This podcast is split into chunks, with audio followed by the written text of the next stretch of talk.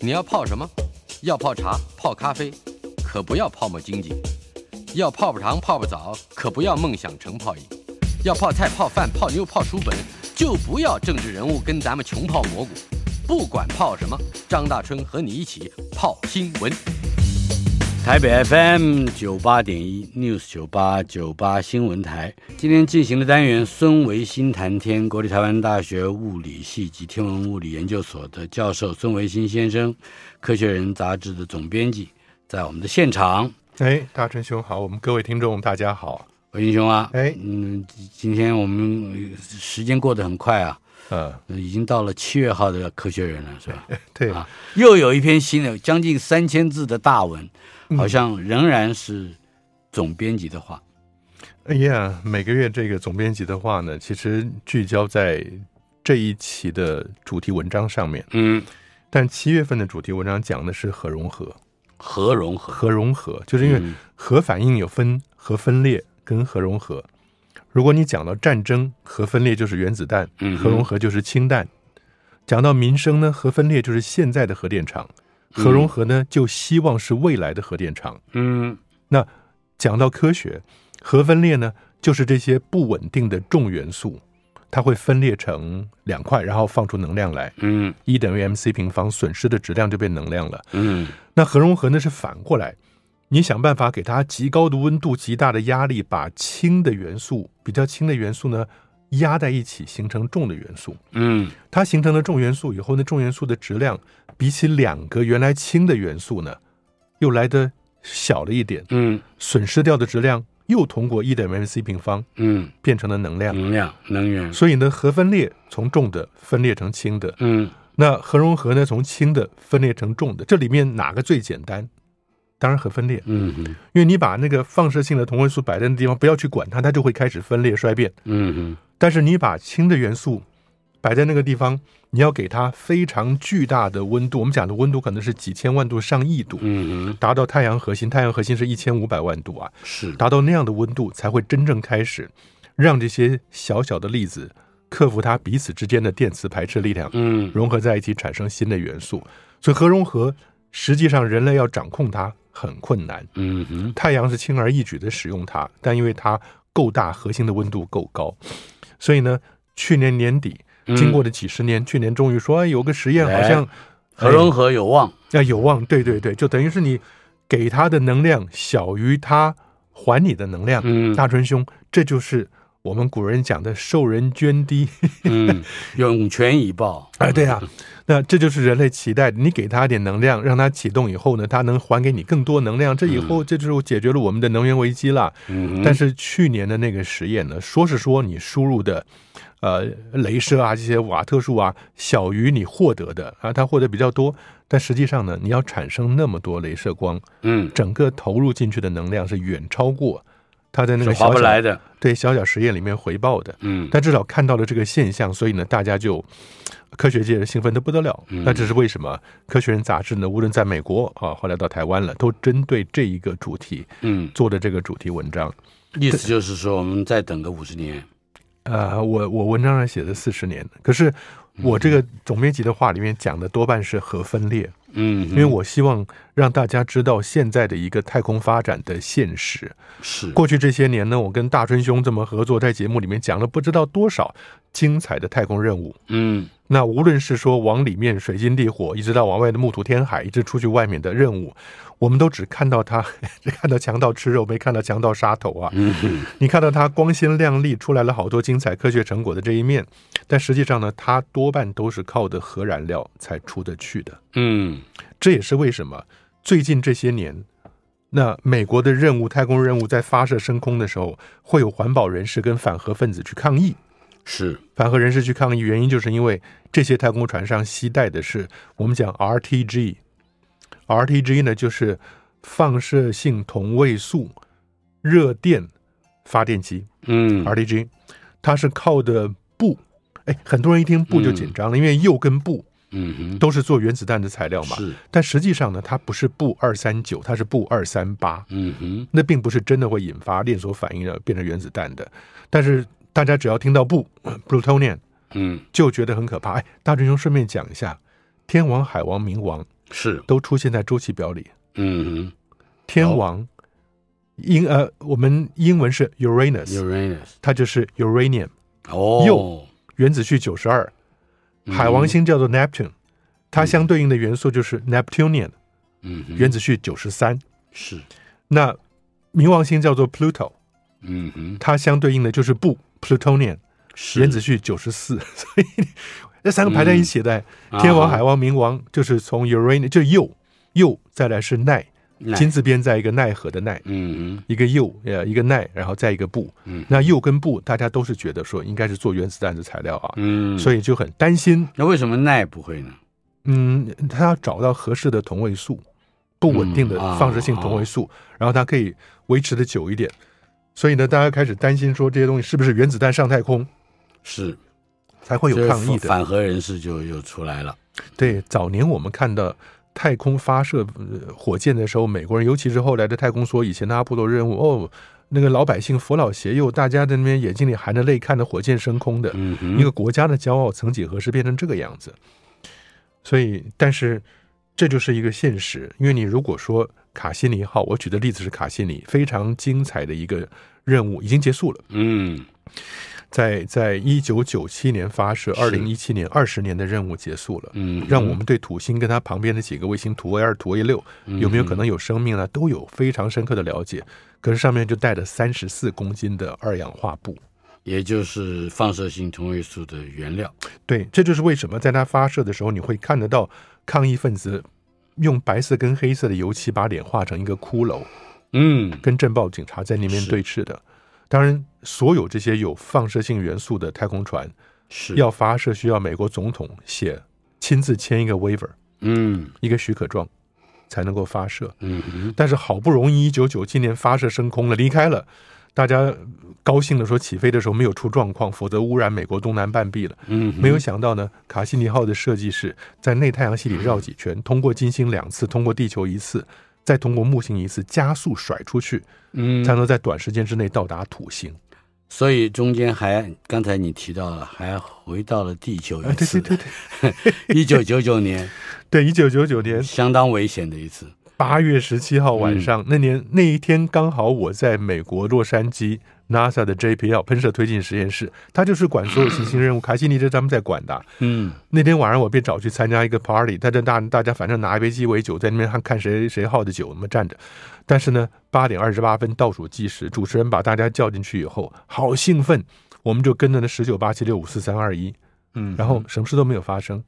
也就在那一刻，嗯哼，卡西尼号，穿过地球上空，对对对对，就是但是转很近，对吧转？了两年以后，刚好那一刹那，瞬间从地球南太平洋上空一千一百公里，嗯，地球是一万两千八百公里，是它贴近地球南太平洋的高度是一万呃一千一百公里，算嗯是很近，算是很近。尤其你可以想象，它在过去两年里面绕内太阳系已经走了几亿公里了，七亿到八亿公里了。嗯哼。那如果它万一一个闪神，对少了一千公里的话， 差上一千他公就里，到了你的会场、你的 party 现场了。那就直接撞下来。 所以那个时候大家就啊、呃反核人是很不爽。但是嗯你现在看了，我们前前两个月的节目上不是也说了嘛，到处是核的应用。嗯美国、英国政府，英国政府最近不是刚给了劳斯莱斯第二笔钱，是去发展月面要使用的核反应器。嗯哼因为我们上了月面，一个月绕地球一圈，二十八天、二十九天，但你有半个月，就你在同一点上面，你有半个月是白天，嗯半个月是黑夜。是你半个月白天还好，你那十四天太阳能板可以晒得够烫，但那半个月黑夜的十四天是完全没有太阳，嗯哼你要怎么办？嗯哼，还是需要有不断的能源。稳定的、不断的能源，嗯你也没有风，也没有水。嗯哼是 哎呀，哎呀在这一篇总编辑的话里面也提到了，呃，其相关的包括呃太空船携带了少少的一点嗯，啊像布啊什么这一类的原料，是不是？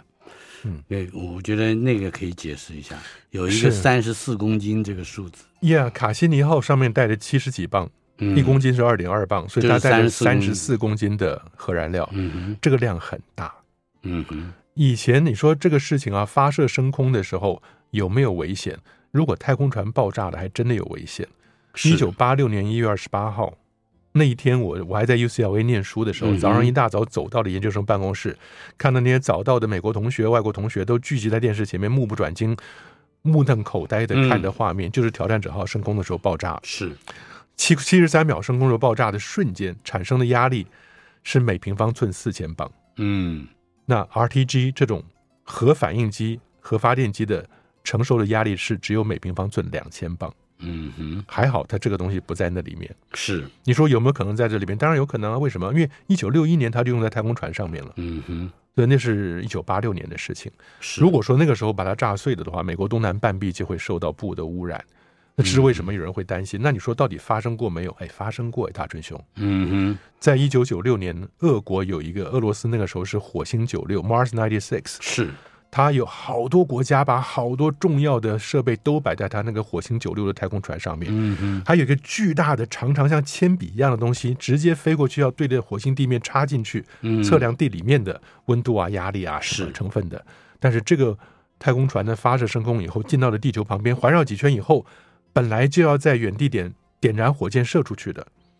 没有想到那个火箭失灵了，嗯不但没有点燃，前面的前期火箭不知道它没有点燃，自己就点燃了。嗯点燃了以后呢，掉过头来就对着地球栽下来哼。嗯那残骸碎片散落在智力中美洲对智利跟玻利维亚的边界丛林里面，嗯当然有一部分可能在海洋上面，是南南太平洋。嗯哼那两百克，只有当时只有两百只有克的200二氧化克铀对，因为那两百克的作用是嗯二氧化火布是吧二氧化布嗯，它的火星九六这个太空船降落在火星表面，在那个地方静止，在那个地方缓慢的使用那个能量，所以它不需要太多的，嗯不像卡西尼在土星旁边是要绕上好多年的。是那两百克量不多，但是它是一个一个小球，可是这嗯十几个小球呢，一直没有找到。现在还在那丛林里呃，可能在丛林，可能在海里面，因为没有侦测到辐射外泄。嗯可是你也知道，这些东西都会包裹的非常好，因为它嗯太空船上是很严苛的环境，所以它是包裹的很好。那不管怎么样，这种事会发生。嗯哼我觉得我在这边不是讲谁对谁错，谁该做谁不该做，而是我们的年轻人下一代、下下一代，他们要思考，你希望得到什么什么样的科学成果？你帮人类出去外面找家园，但是你目前能够选择的手段就只有这个。嗯哼好，接下来跟台湾有关的新闻。嗯，台湾新创公司飞上太空，这听了吓一跳。对我是觉这得是什么公司很有意思，有一个公司叫做智探太空，嗯，智探是，好像智慧探测太空的嗯新的公司，过去我们倒没有没有真正听过啊。嗯，是跟宏基集团 somehow 有有有一些呃联络的啊。是，他看他们要跨入低轨卫星事业，所以呢，已经有两颗现役卫星进到了轨道了。那这是为什么？我们一直在听前一阵子不是讲最多的是红海嘛？对，红海本来也要把低轨卫星珍珠号，那未来会把它射到轨道里边去嘛？那现在知道台湾就不止这一家了，还有别的嗯智探啊这些的，是很多小型的新创公司呢，是帮大家克制化。嗯你想进太空做什么事情？是，那我来帮你接受你的委托了以后，我帮你把小卫星打造出来。大春兄，您记得吗？几个 U 嘛，一个 U，三个 U，十个 U 什么的，嗯哼，打造出来以后，这些微卫星以后呢，再去搭 SpaceX 或者其他人的这个便车啊，射到轨道里面去。嗯哼，那你这个公司呢？哎，我委托了他，那隔不久我就有两颗什么在轨道里面的现役 卫星，能做我想做的事情。是。所以，当然细节我们就不多说了，因所为以它好也没像有今年底还会有两颗升空，对对对到二零二四年，也就是明年还会再发射四颗，嗯那时候总数就是有八颗台湾发展卫星了，是吧？呃，yeah yeah，我是觉得民间公司迟早都会进来。那各国国国外先进的太空国家们早就已经民间大量的介入了。你说以色列或者阿联酋，他们都是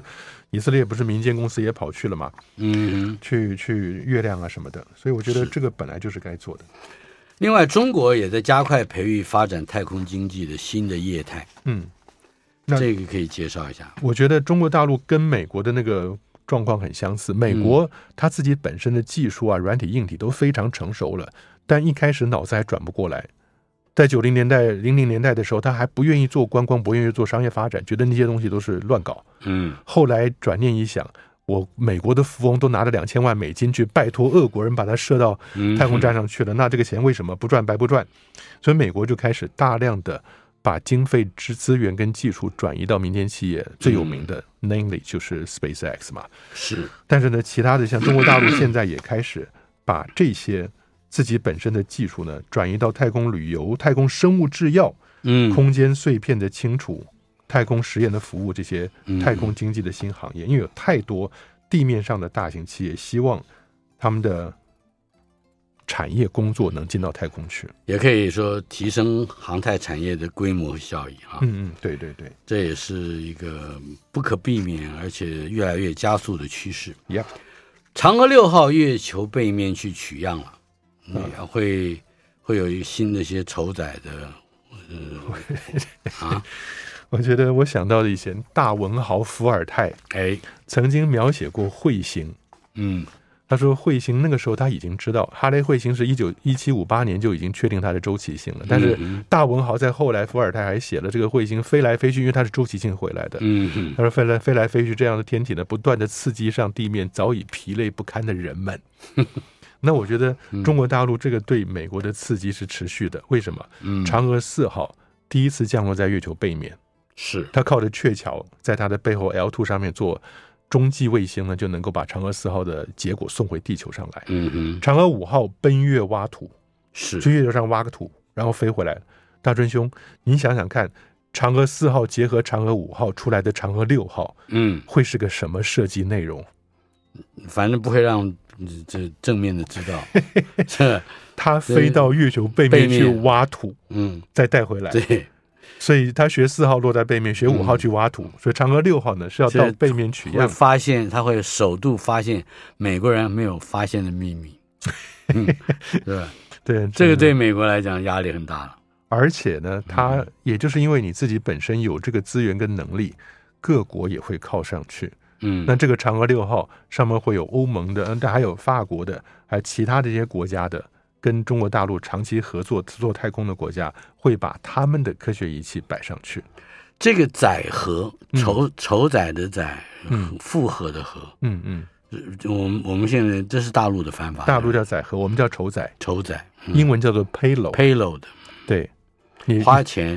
去买任务，呃花钱你就可以把东西摆上去，load 就装载在上面嘛、嗯嗯 p a y l o a d 那当然是，也就是像以前我们说的太空梭啊，它嗯那个两个、那个那个像飞机一样的上面大盖子一打开，那个叫 payload bay。是 bay 就是一个港湾嘛、嗯哼 p a y l o a d bay 就是筹载舱，你把东西摆在那里头的。嗯哼，所以现在显然看得到，大陆在巴黎呢跟欧洲的太空工业这些国家签约了，是。嫦娥六号，好些国家会跟着大陆一起去。对，我们看到了这些任务的名称啊，哎我一个都不认识内容。比如嗯说，搭载了法国氡气，氡就是气体的气，里边那个米改成冬天的冬， Yeah，氡气探测的筹载。嗯还有嫦娥七号收到的是有十一国的筹载的意向，嗯还有共同呃建立国际月球科研站。嗯，对。呃，还有哎、还有一个什么搭载这个欧洲月月球表面的负离子分析仪。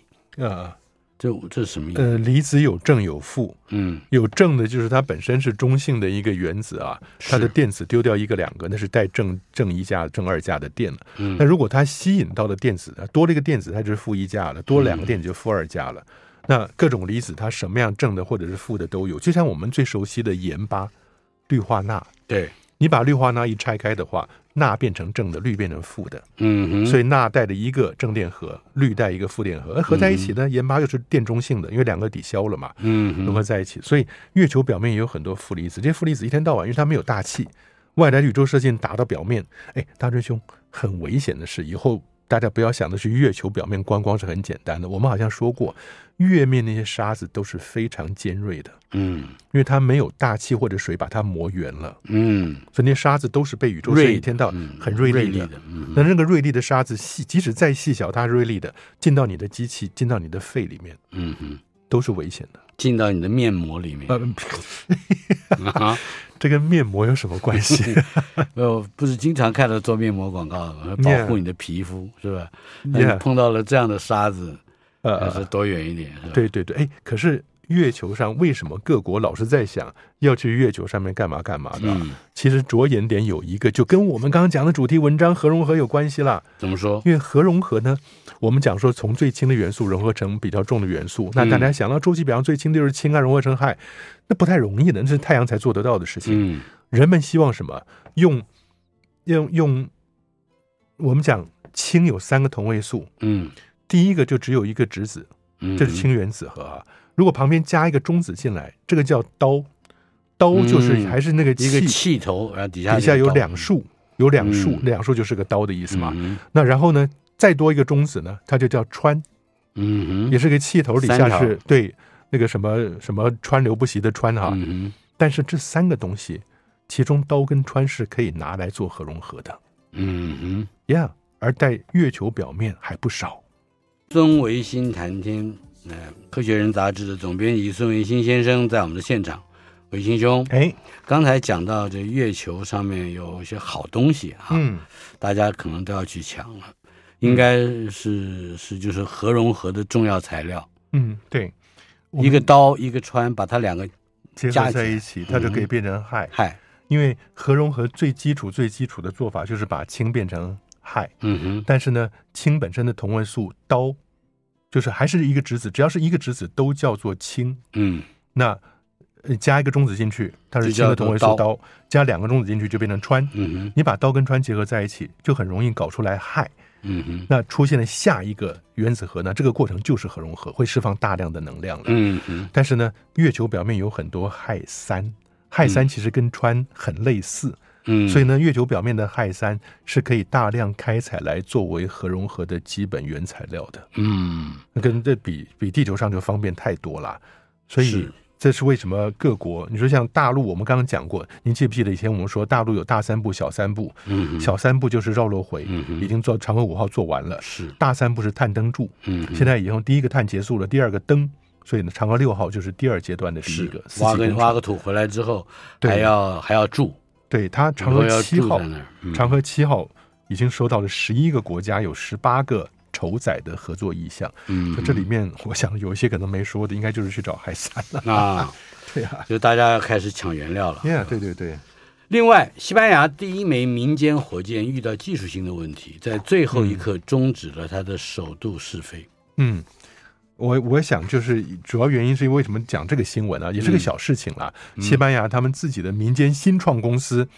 要做小的火箭，这个火箭高十二公尺，嗯，哎，我们上次讲淡江大学的火箭是一点八米的样子啊。对，就跟你身高差不多。嗯哎，对对对，跟咱们身高差不多，但那十二公尺，你可能是三层楼的高度，是，比那个要大一些。但是呢，它只是要飞到离地球一百公里的高空，嗯这也是个测试的。嗯嗯，我们那个是飞到地球三千公尺的高空，嗯嗯结果飞到了四千，那对对对，飞到嗯四千多公里，哎体力还不错。哇，很好。所以我觉得各国都在民间跟学校的，甚至连年轻一代都大量的投入。嗯所以我只是讲西班牙，虽然说它这个在发射的前一刻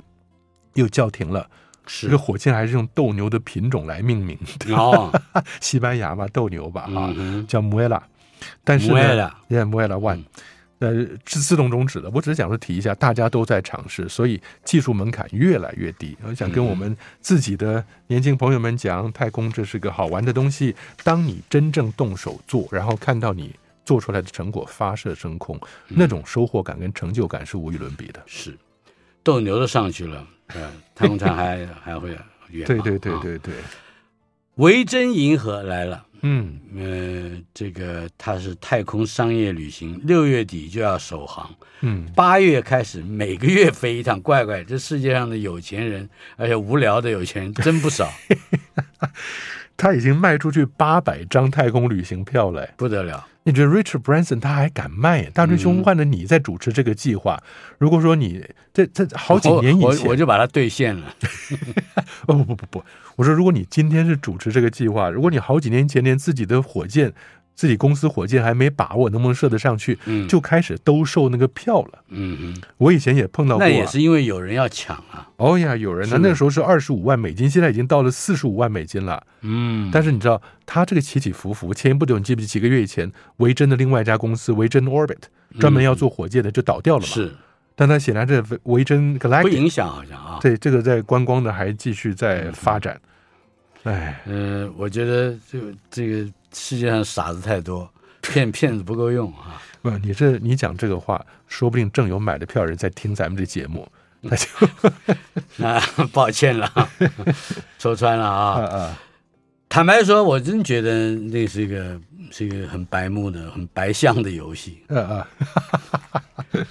既白目又白有相。钱就是任性嘛，怎么这样讲？嗯是好的，，好，世界第一个太空制药厂卫星已经部署了。嗯，呃，这个部署是是是在部署在天空了吗？那所谓的部署，英文叫 deploy，deploy 就是送进轨道的意思。嗯， Yeah，或者说一个卫星飞到轨道里面，它会 deploy 它的 solar panel，是，就是把太阳能板张开的那个动作都叫 deploy。嗯哼，所以它卫星开进始了轨测道。试太空开发药物。哎，对对对，你很厉害，又是一个初创太空公司啊，嗯一个新创公司用 SpaceX 的火箭把一个小卫星送上去，变成一个太空环境里面试着制造高价值药品的无重力工厂。嗯哼，这件事情其实大家谈了很久，因为你是没有重力的话，跟地面地表上面做药品结晶来的比较起来就完美的多，因为你没有重力去拖着它不均匀，嗯在在在轨道的失重状态底下，你做出来的药品是无比均匀的，尤有其呃均是。匀，对，是是一个物理性质嘛？啊，结晶，因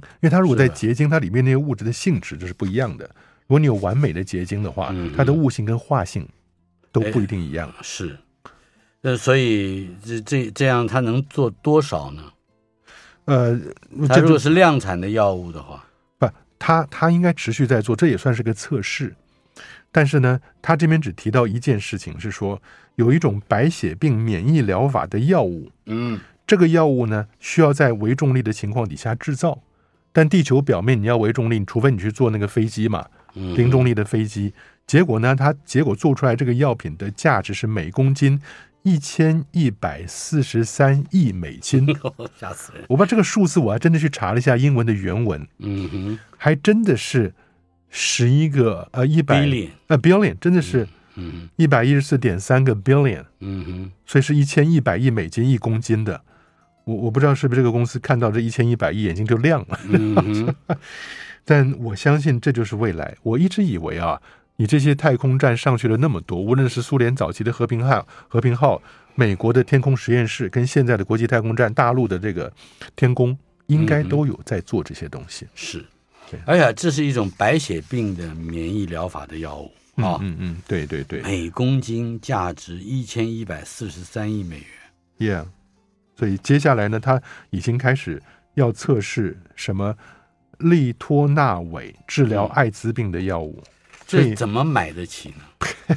大真兄，这就是科技进展的过程。你刚开始觉得匪夷所思那个价钱，但等到它一旦测试成功以后，那个嗯技术稳定了，技术门槛跨越了，瞬间那个成本就会降得非常低。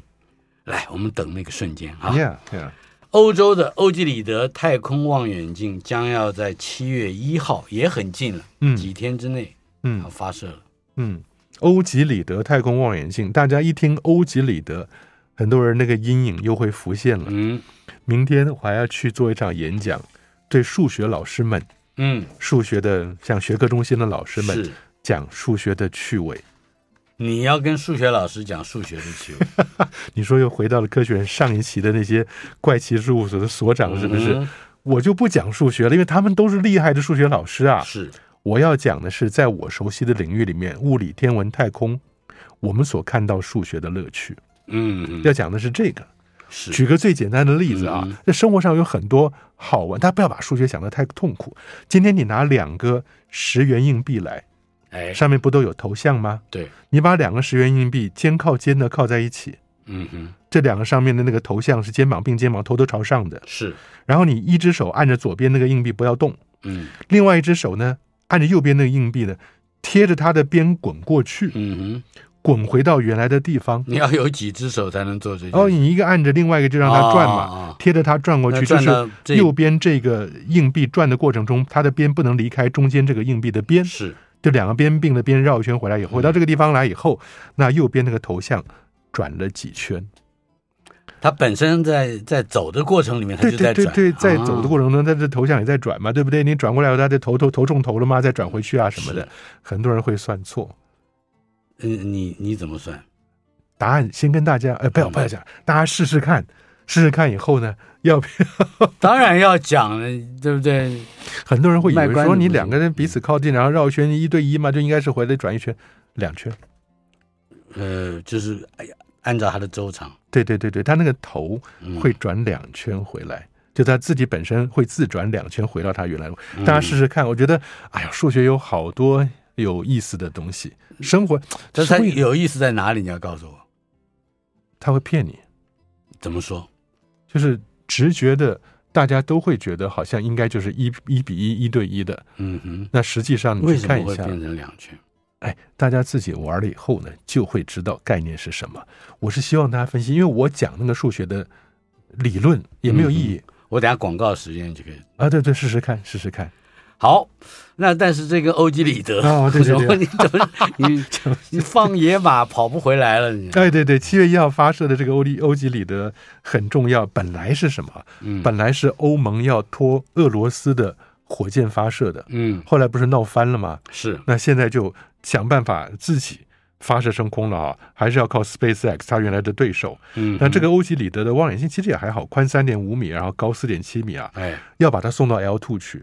谁在 L 啊 two？、拉格朗日点那个不就是那个太太空那个望远镜在那里？哎，大锤兄，你现在真的是太空天文专家了。韦伯还是哎，对对对，对，我我你可以去教天文的课程了。不是我老朋友啊。哎对当然对知道对，跑那么远的地方去，当然要知道。主要是原因是因为欧几里得望远镜它带的那个摄影机啊，嗯一个摄影机跟一个光谱仪，很简单，它就是要制造一个要创造一个三维的宇宙地图，嗯能够远达到一百亿光年之外。我们宇宙是一百三十八亿年嘛，嗯所以就一百三十八亿光年。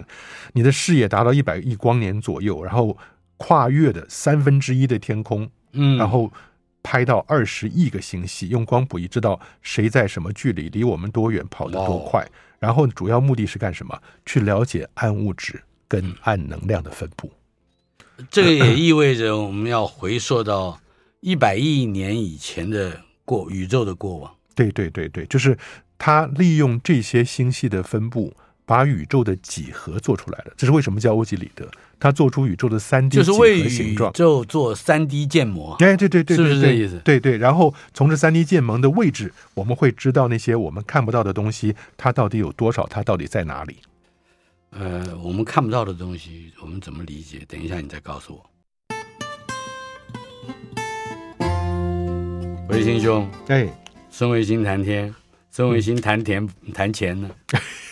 我刚玩了嗯两个十块钱，哎，不是呃十块钱，对对，两个十块钱，转各反正就是照你说的转一圈，嗯一嗯，点儿也不好玩，结果呢？没意思啊。对， 对，为什么？因为 它对，我破不坏不了懂啊。破坏了你的直觉，是不是？呃，对，不，我真的是觉得大家自己玩一玩以后，你就直接可以从那个周长跟跟它的方向的关系嗯弄出来，为什么你让一个硬币从右边三点钟的方向经过十二点、九点、六点，再回到三点钟的方向，实际上那硬现在币走了两圈，转了两圈，嗯，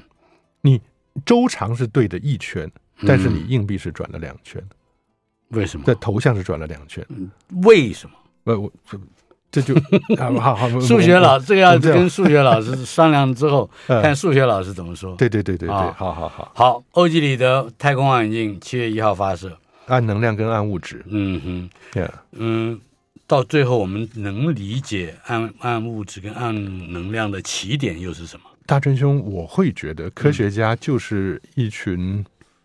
不怕死的动物，嗯而且觉得这些挑战特别有兴趣。嗯，你说我们知道了宇宙里面百分之九十五的东西是我们不知道的东西，嗯哼，也就是百分之六十八是暗能量，百分之二十七是暗物质，暗物质嗯剩下的百分之五才是我们熟悉的能量啊、物质啊、粒粒子啊、星球什么的。嗯哼，但是呢，这些暗物质跟暗能量的分布，暗能量是让我们宇宙持续膨胀，然后加速膨胀的元凶。是，暗能量不断的跟着时空产生，它是个排斥力。但是暗物质嗯就是一个有重力场的东西了，嗯所以你只要看到遥远星系或者恒星，它的影像被扭曲了。但是你又看不到什么东西在扭曲它的嗯形象、看不到东西看不到看不到物东质西，但是你看到它背后的东西扭曲了，嗯所以从它扭曲的大小，你就知道中间到底它通过了多少的暗物质。嗯，所以现在这个问题是越来越清楚。所以我觉得大家不要用悲观角度看，说你都不知道，而应该从乐观的角度说，有好多有兴兴趣的东西，慢慢在知道中。有这么一个名词 DESI，嗯暗能量光谱仪，嗯，是不是？对好。像台大、清大的天文学家们也都加入了这个 DESI 嗯的计划。亚 Daisy 开始的很早，它是美国亚利桑那国家天文台的一个四米望远镜。那个四米望远镜在当年是一个不得了的。我在念书的时候，四米、五米望远镜是很不得了。我们在亚利桑那国家天文台那边就待了一个暑假，常常跑去看那个四米望远镜。后来我们到智利去用它的兄弟望远镜啊，嗯，但是呢，这个望远镜到了现在八米、十米都都出来了以后，四米就变成小望远镜了。嗯哼，但他们就把小望远镜专门去 dedicated 奉献给一个计划，就能做很多工作了啊。嗯那这个工作就是 Dark Energy 探索宇宙 Spectroscopic Instrument 暗能量光谱仪。嗯哼所以你把这个 Dark Energy 第一跟 SI 结合在一起，就叫做 Daisy 了。啊哈， Daisy 听起来像是一个漂亮的女孩的女孩的名 字 Daisy，所以呢，她已经在过去这些年呢，长时间的观测了大量的天体，嗯那到了后年，在两年之后，它过去这几年累积起来是可会会超过四千万个天体，嗯所以呢，把四千万个天体的资讯都摆在一个大的网络上面，一个网站上面，各国的天文学家都可以去使用。嗯所以台大、清大的是开始使用 DESI，在过去这几年累积下来的数据库。嗯 Yeah，那做的研究的目的跟这个研究的内容可以说一说吗？啊，它其实就是把银河里面的恒星，我们只看到银河里哇，别的星系的恒星也慢慢看得到了。啊哈，但是我们看了银河里面的恒星，然后呢，遥远从我们近处到遥远的星系，还有一些超大质量黑洞周边的环境，绘制有史以来最大的宇宙三维图。大师兄，你现在就知道为什么我要把 Daisy 摆在有欧几里得之后讲。嗯，欧几里得是七月份上去，然后他用从空中的角度去看这些宇宙三维的建模。那 Daisy 呢，在就地在上地面上，嗯你把一个四米望远镜本来的壮观设备啊，现在就拿来专属的做这些光谱的分析。嗯哼主要说，因为它这边也是有很多有趣的技术技术，怎么讲技术热点？它用嗯五千颗光纤。是光纤五千颗光纤，你在一张照片里面，那个五千颗光纤如果对准了天上的五千个星星的位置，嗯哼你一次曝光就可以得到五千个光谱。是那这种做法，大陆上的郭守敬望远镜是四千个、d a i s y 这个是五千个，嗯哼所以它可以做非常多的，短时间之内做很多全天的星球，这都是我们以前当研究生的时候想象不到的。嗯但很高兴呢，台大、清大的那个研究者都能够开始使用 Daisy 的这个数据库。是有那么一个土星的卫星，我们就叫它土卫二啊，嗯呃，它好像上头什么都有，你要关于宇宙中生命组成的一些个东西，嗯生命组成关键元素据说找齐了嗯啊。土卫二地下海洋第一次检测到了氮磷钾的磷嗯，磷，对，我们常常讲六个，呃，比较轻松的讲六个跟生命存在出现有关键的元素。嗯就是碳氢氧氮磷硫。嗯嗯也、如果大家把这个记下来，碳氢氧氮磷硫。但是呢，土卫二，我们今天一开始说的卡西尼号那个被人家抗议的，他在任务的晚期，因为在土星旁边研究到已经科学家得了不知道多少精彩结果以后，来到了任务的末期，嗯科学家就对卡西尼做了非常残忍的对待。嗯您记不记得他高速穿过土星跟土星环内侧的一个小小的空间？嗯哼穿过去二十二次，第二三次呢，终于选择让它撞上去。嗯哼但在那之前，已经可以做另外一个精彩的探险，就是土卫二 （Enceladus） 恩西拉德斯。嗯哼土卫二是所有这些太阳系的卫星里面第一个被人类观察到它的南极喷出冰喷泉来的，嗯哼冰水冰的喷泉，你就知道底下一定有地热，是有热又有水，哇，那不知道多有意思啊！它的冰喷泉可以喷多高，比我们黄石公园那要高得多了。嗯哼它可以喷到五六十公里、六七十公里那么哇高。哦，就是那五六万公尺，对对对对对，嗯那你知道 NASA 科学家做什么吗？他竟然把卡西尼号的轨道压低了，直接从喷泉里面穿过去。嗯哼它有两次飞越土卫二的南极的时候，距离地面只有四十八公里。嗯哼我这一点我真但的，是它就是在喷泉里面了。对对对，穿过那个水雾，嗯，我很佩服 NASA 它的科技是是不得了。是那波坦斗反正也好，因为卡西尼号已经到了任务后期了，即使撞坏了也就让他洗个温 泉，拜拜 Mm-hmm. 了，nothing to lose、但是呢，也就是这样子的研究，穿过了一个喷泉以后，现在公布了找到了磷，磷跟生命的组合，因为 DNA 的分子骨架，它还可以修复跟维持细胞膜，嗯所以它跟生命的基础架构的成立有非常重要的关系。 而且好像新研究也计算出来，磷在土卫二的海洋的丰富度嗯比地球要高非常非常多，一千多 倍。所以我们想，未来在里面找到的生物就是富磷生物呀，很富有的磷的生物吧。嗯我们是碳，对不对？我们是碳，对，我不们是碳基生物。他们也有碳，对，但是我磷跟硫跟这些是比较少的东西，但它的磷竟然是我们这边的磷的环境这么多一千多倍。 ，Yeah，所以很精彩。我们还有三分钟的时间，对持续接收太阳风暴的轰炸，嗯地球增温这个问题，嗯，已经达到了二十年来的最高温了。对，但是大真兄，我想这也就是一句话就交代过去了吧。那另外，我们要不要听听看有趣的声音？哎，对我们今天带来了凤飞 飞、邓丽君，对吧？对，将会啊，还有谁的啊？是什么样的声音？来，我们来说一说，有六种声音，对不对？，对，因为最近呢有一个新闻，有趣的是，科学家把银河中心黑洞对周遭所在喷发物质释放出来的东西，可以听得到它的声音呢、我们先听银河中心的黑洞是什么声音？对，我们要找到那个档案。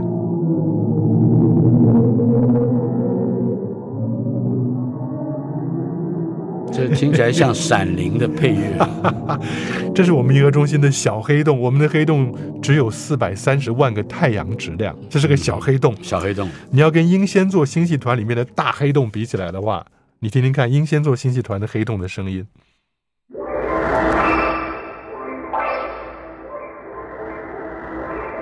怎么感觉大黑洞像小 猫啊，小黑洞像大鬼？它它只是把它对周遭环境的压力所产生的变化，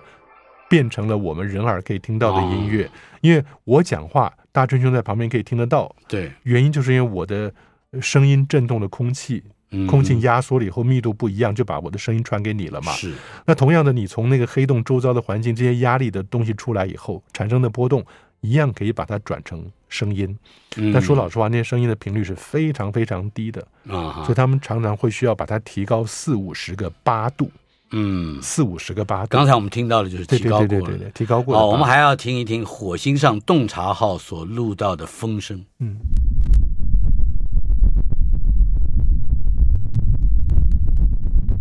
很好啊，大家听到的哎，洞察听到号了吗？是，你听到了？我听到了，就是耳朵边上有那个咕噜咕噜咕噜。对对对，人在你耳朵旁边吹风的声音啊。它火星的洞察号呢，不是一个车子，它是固定在那个地方测量火星地震的。我讲了好多次了嘛。嗯但它旁边那些太阳能板呢，跟那些结构呢，风，火星表面还是有风的，吹过去的时候会动。火星上毅力号录到的对，声音。最新的毅力号， This is the sound of wind on Mars.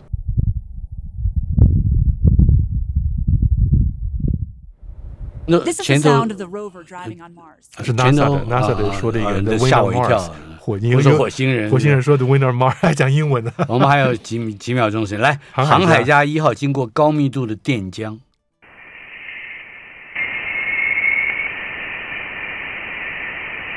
听起来是就捷运到站了。最后的重力波的声音嘛，重力波的两个声黑洞音相撞，